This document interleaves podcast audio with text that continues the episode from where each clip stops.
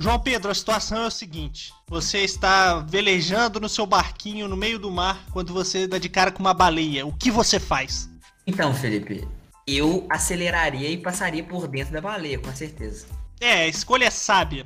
Boa noite para quem tá ouvindo. Esse aqui é o DD8 News edição de terça-feira. Tá saindo um pouco atrasado, eu sei. É um programa atípico, mas por motivo de força maior, esse programa teve que ser modificado. Mas a gente vai falar sobre o terceiro episódio de The Boys da segunda temporada, que nem a gente prometeu, correto, João Pedro? Corretíssimo, Felipe. Pedir desculpas aí pros ouvintes assíduos aí que ficam 8 horas da noite todas as terças e sextas-feiras esperando ansiosamente pelo, pelo episódio. Esse episódio aí vai ser um pouco diferente do horário. Infelizmente aí, como o Felipe disse, por motivo de força maior. Mas vamos lá, né, mano? Vamos falar de The Boys, que é o que há. Exato, eu tive que levar o meu gafanhoto para vacinar e aí acabou atrasando a gravação do programa. Mas não vamos perder tempo não, que a gente tem que falar de The Boys.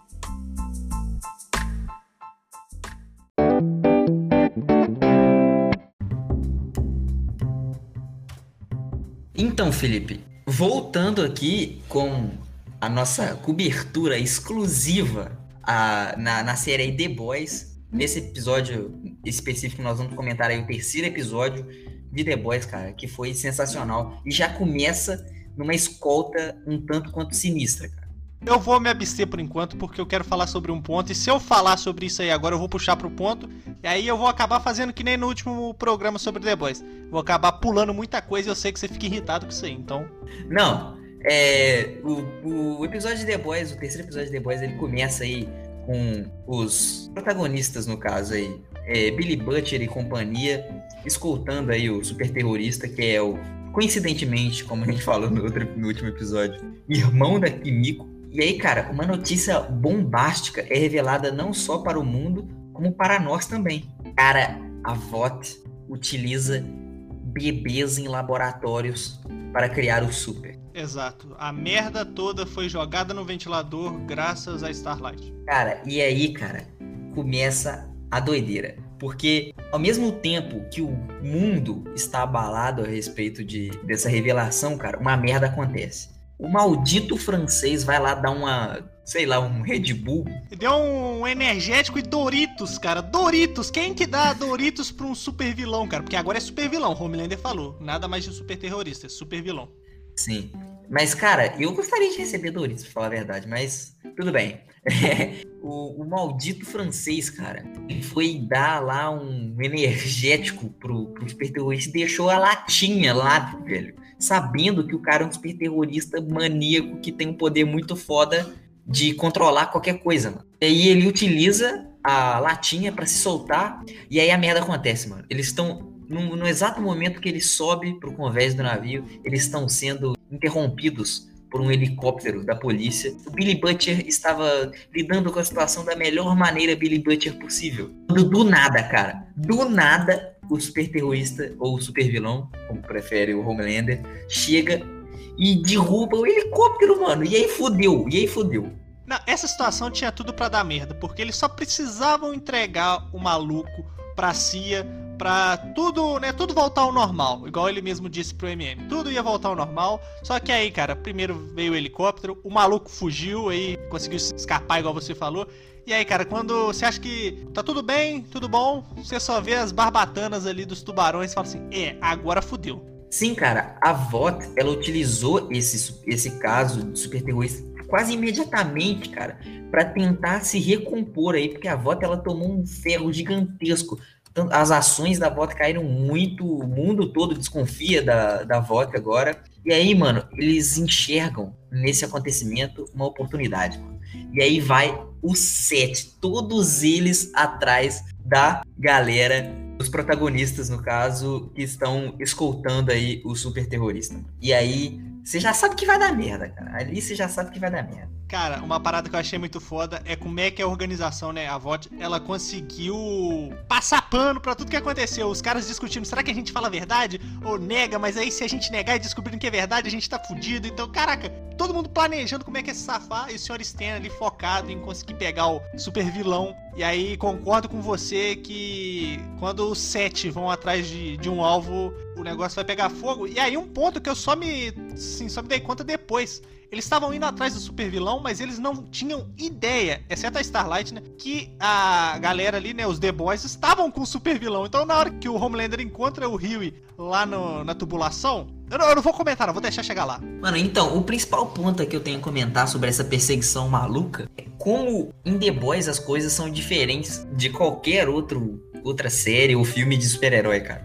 Porque geralmente quando os super-heróis ou os, os, vilões, eles estão indo atrás de um alvo e aí, tipo assim, fica meio óbvio que, tipo assim, eles vão dar de cara com o alvo deles e aí vai começar, vai começar uma porradaria e, simplesmente vai ser uma cena de ação muito foda. Só que, cara, em The Boys é uma situação diferente, mano. Porque, tipo assim, não é tipo, alguém vai ganhar e alguém vai perder quando eles se encontrarem. Mano, é simplesmente não tem essa opção deles se encontrarem. Porque se, se eles se encontrarem, fudeu. É, já acabou. É, mano, você tá andando na rua assim, vira a esquina, pá, Homelander. Acabou, acabou. acabou. acabou. Não, aqui, vou levantar um ponto que eu já tava esquecendo quando o mundo inteiro ficou sabendo sobre o Compound V. Eu quero saber se Black Noir estava chorando ou rindo. Eu acho que ele estava chorando quando ele estava vendo a notícia pelo celularzinho dele, mas eu não tenho certeza, então. É, então, eu também acho que ele estava chorando, porque deu, deu a entender, assim, pela maioria dos, dos super-heróis ali que foram expostos a essa notícia, que eles não sabiam, tipo, que eles eram criaturas de laboratório, né? É, tirando, assim, a Starlight e o A-Train, que ele, tipo, ele já sabia do composto V e tal, e se utilizava disso para passear, digamos assim, os super-heróis ali do, do set, eles não sabiam da existência do composto V e que era graças a isso que eles tinham os superpoderes, né? Então foi um choque absurdo para todos eles e eu acredito que ele tava chorando ali, cara. É, eu também acho. Eu acho que do set ali o que mais sofreu, óbvio que eu fico comovido com o Black Noir nessa situação, mas eu acho que foi o profundo, cara. O cara que tem todos os seus problemas ali com ele, o problema pessoal dele. E aí, aquela frase que ele fala, tipo assim, cara, eu podia ter sido uma pessoa normal, cara. E aí eu tenho essas porcaria dessas guerras, cara. Que merda. O cara sofreu.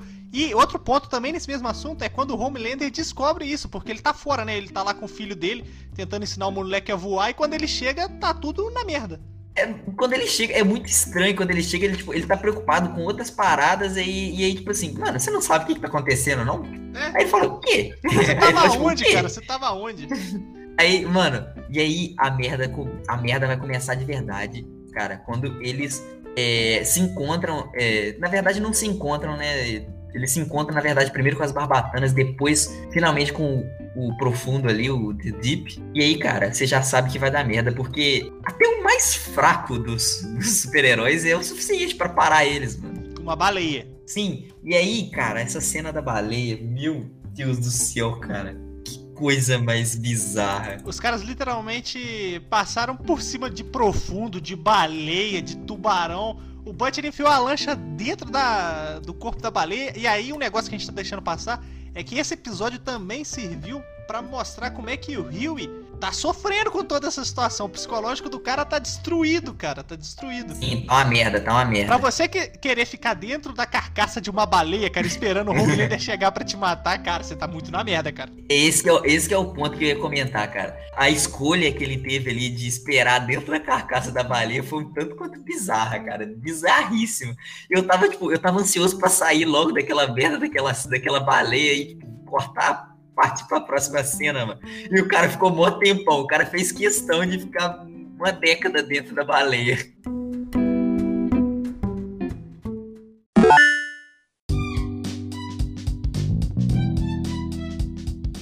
E ali, logo na continuação, acontece uma parada que eu vou dizer que é um tanto quanto bizarra, na minha humilde opinião, que é uma parada que eu tava esperando para comentar. Que é quando eles entram naqueles túneis e ali os sete também entram nos túneis. E ali o negócio apertou. Sim, cara, mas eu achei uma parada bizarra que, tipo assim, os sete eles se separaram, pelo que deu a entender, né? É. Tipo assim, cada um foi por um lugar. E ali o, o A-Train podia resolver tudo muito de uma forma muito simples, mas ele tava com. Ele tava infartando. É, ele tava com a sua arritmia cardíaca, né? Então. Inclusive, nesse momento é que o, o Homelander descobre, né, cara, que o A-Train ele tá tendo problemas aí com sua performance física. Ali, cara, é um momento que, como eu tinha dito anteriormente, foi um tanto quanto bizarro, mano. Eu acredito que alguns, inclusive o Black Noir aí, seu super-herói favorito do set, eles, eles são tipo Mario, cara. Eles entram dentro do túnel e somem. É. Mano, simplesmente entraram os sete dentro do. Não, dentro o 7 do... não. O 7 não, porque o Profundo ficou na praia chorando as mágoas. Não, mas o, o Profundo não faz mais parte do sete. Mas, né? ele Então- é, mas ele é o sétimo. Seria o oito. Ele é o Não, ele é o sétimo. Não, não, não, ele não faz mais parte do sete. Mas ele é o sétimo, ele é o sétimo membro. Só tem seis lá na bancada. É, sim, sim, mas tudo bem. É, whatever, entra ali seis, os seis. Os seis do sete. É, seis dos sete, eles, eles entram ali nos túneis, mano. Mas no final das contas só aparecem três. Os que Que é a interessam. Starlight, é, que é a Starlight, que aparece ali, de dar de cara ali com o Huey. Que, que coincidência, hein? Que coincidência. É, é, que coincidência. O Homelander. E, cara, logo no finalzinho aparece a Stormfront. E, cara, que bizarro. Mano, que filha da puta que é essa personagem. Finalmente, porque nos últimos episódios aí, no episódio 1 e episódio 2, ela tava sendo aquela personagem ali, ah, tô entrando pro 7, que agora são 6, né? Tô entrando pro 7, não sei o que, reclamou dos bolsos, a gente até falou aqui. Mas agora começaram a puxar a inspiração dos quadrinhos pra porcaria do personagem, porque é filha da puta. Exato, e é isso que eu ia é isso que eu queria comentar, cara, que eu pensei que eles fossem fazer tipo algumas alterações na, assim, no código de conduta da, da Stormfront, justamente porque eu, eu achava que tipo assim, que eles iam considerar essa parada do nazismo e tal, porque é um homem, Stormfront nos quadrinhos ele é um homem. Sim. Então já tá, já tá diferente, né? Tipo, já, já é uma mulher, então até aí, tipo, não, até aí de boa, de boa, tranquilo. Mas, tipo assim, eu pensei que por ser uma mulher, ela teria, tipo assim, um código de conduta diferente. Não, nem um pouco, pelo menos é o que parece. É filha da puta. E aí foi se revelando uma, uma merda gigantesca, cara. Que, tipo assim, ela, ela entrou no prédio e ela não tinha motivo nenhum pra fazer o que ela fez, cara. Não, Ali peraí, peraí, peraí. um Vou, vou te interromper, vou te interromper que você pulou a cena das panquecas deliciosas do Homelander que ele fala, né? Aquela cena, cara, que porcaria que foi. Ah, cara. É, realmente. Você é o Homelander, cara, numa situação tensa como aquela, a Starlight quase matando o Rio. E o Rio que aceitou a morte, fechou o zoinho lá e ficou tranquilo. E aí, cara, o Butcher aparece e ele falando de panquecas deliciosas, cara, que bosta. Cara, que merda. A cena mó tensa, né? Mas ele é o Homelander, né, cara? exato, exato. Aí Foda-se. chegou o DJ Cleito Rasta e mandou a pedra na cabeça dele. É, exato. Ai, ai. Mas ali, cara, foi um ponto importante, foi bom você ter voltado. E foi um ponto importante que o, próprio. Eu vou usar o nome em português, o nome dublado mesmo, Leitinho, que eu acho sensacional. Cara, muito Mas foda. vai. É. O, o Leitinho. É um ponto que o Leitinho ele tinha comentado. Cara, não tem como pro- levar a sério você falando leitinho, cara. Não, ele tinha, ele tinha comentado pro, pro Bruto, já que nós estamos usando linguagem dublada. PTBR, agora é PTBR É. esse programa. É, é, e ele fala, ele tinha comentado com o Bruto um ponto muito importante, cara, que o, o- ele disse que o Huey, ele é o canarinho. É verdade. E por quê, cara? Porque eu entendi o que ele quis dizer. Cara, o, a, a existência do, do a sobrevivência, digamos assim, do Huey, ela tá diretamente relacionada à sanidade mental do Billy, do Billy Butcher, mano. Do Billy Bruto. É, do Billy Bruto. Pô, enquanto ele mantiver o Huey vivo, significa que ele ainda não passou dos limites, cara. Ele ainda tá, ainda tá com a sanidade mental em dia. E ali naquela cena, cara, ele abre mão do super terrorista, da oportunidade que ele Super tinha. vilão, super vilão. É, é, super vilão, da oportunidade que ele tinha de encontrar com a mulher dele e tal, conseguir as informações e resolver todos os problemas pra salvar o Huey, cara. Isso foi uma parada foda. Isso foi uma parada foda. E foi sutil, foi sutil. Não foi nada, tipo, muito escancarado pro público. Mas logo na sequência, cara, o ponto principal que foi desfecho desse episódio, que foi incrível, é a Stormfront se revelando ser, ter o mesmo caráter do Stormfront dos quadrinhos. Cara, antes, é antes de você comentar, eu vou puxar um ponto aqui. Não sei se eu tô tentando, tipo assim, ligar os quadrinhos com a série. Na minha cabeça ficou ali, tipo assim, caraca, isso aqui é porque o Stormfront, pra quem não sabe, é um racista do caralho, um nazista filha da puta. Cara, ela só matou negros no naquele prédio. Você reparou isso? Sim, sim, sim. In- Inclusive, essa, essa foi uma forma muito sutil, cara, de revelar o caráter nazista dela, cara. Tipo assim, no final, no final ficou escancarado, né? Quando ela, quando ela mata o. O cara e chama, faz uma, É. né, chama o cara de amarelo. E, e insulta, é, insulta o cara lá e fala, e fala da raça dele como se fosse uma desculpa pra matar ele. Mas no início foi sutil, mas eu, eu peguei de cara, cara. Eu peguei de cara. Quando ela, quando ela matou o cara, ela entrou, quando eles entraram ali no prédio, ela matou o cara assim de cara. Ela olhou, bateu o olho, viu o cara e matou ele do nada. E foi, foi muito doido, cara. Foi, foi tipo assim, caraca, por que você fez isso? A primeira reação, né? Depois ela mata a família. É, é, e depois. Não, isso que eu ia falar, isso que eu ia comentar, cara, que foi uma parada que em The Boys, eles, acho que os, os, até os roteiristas de The Boys, eles ficaram receosos com a cena. E aí eles cortaram, né? Tipo, não mostra ela matando a criança e a mulher. Tipo assim, corta a cena e depois mostra o prédio explodindo. Exato. E as Tipo assim, ela mata todo mundo. É, e, e a, e a gritaria e tal. Tipo, ela mata todo mundo do prédio, mas, tipo assim, não mostra. Mostra ela matando o cara, mas, tipo, não mostra ela matando mulheres e crianças, que é uma parada. Seria uma parada dez vezes mais pesada, né? Exato, exato. Mas tudo culmina naquela cena do terraço ali com ela destruindo os punhos do, do super vilão. E, cara, aquela cena ali, cara, foi pesada pra caramba. Sim, mano, sim, foi, foi bizarro e foi, tipo. Foi o, o ápice do, do episódio, foi o, o clímax, digamos assim. Foi quando ela insultou ele, é, insultou a raça dele, no caso, e usou isso como desculpa pra matar ele ali. E ali, cara, e ali ficou claro, ali eles deixaram claro que é a Stormfront tem o mesmo caráter, assim, mesmo desvio de caráter, eu diria. É, falta que de caráter. O Stormfront, é. Pra mim, isso foi o ponto máximo do episódio e o que me fez ficar louco, cara, louco pra assistir o quarto episódio. E ali eu falei, caraca, eu preciso assistir o quarto episódio. Porque tudo termina, o episódio termina com né, o Stam dando aquela coletiva falando que ela salvou é, todo mundo, que o super vilão tava fora de controle, e o que, que seria é, daquele pessoal ali se ela não tivesse chegado. Tipo assim, a VOT encobrindo tudo como sempre faz, né? É, e com as merdas que eles mesmos fazem. E aí o Homelander, a gente esqueceu de falar, mas o Homelander ficou puto porque no começo da missão ele fala, né? Se vocês encontrarem o alvo, ele é meu. E ela foi lá e matou o cara, tanto que tem nenhuma tensão entre, entre os dois, porque ela fala assim, você bobeou, dançou, velho. Você demorou demais. Cara, foi um episódio que o Homelander só se fudeu. Sim, mano, e eu vi, eu vi nos olhos do Homelander a vontade que ele tava de matar ela. E, e eu, e, eu, e foi a primeira vez que eu concordei com o Homelander, assim, 100%, sabe? Que eu falei, caraca, mata ela logo. Homelander." Mate essa danada! Não, mas Exato. Cara, eu já vi ali algumas cenas do, do episódio 4, ainda não assisti, a gente vai comentar ele na sexta-feira.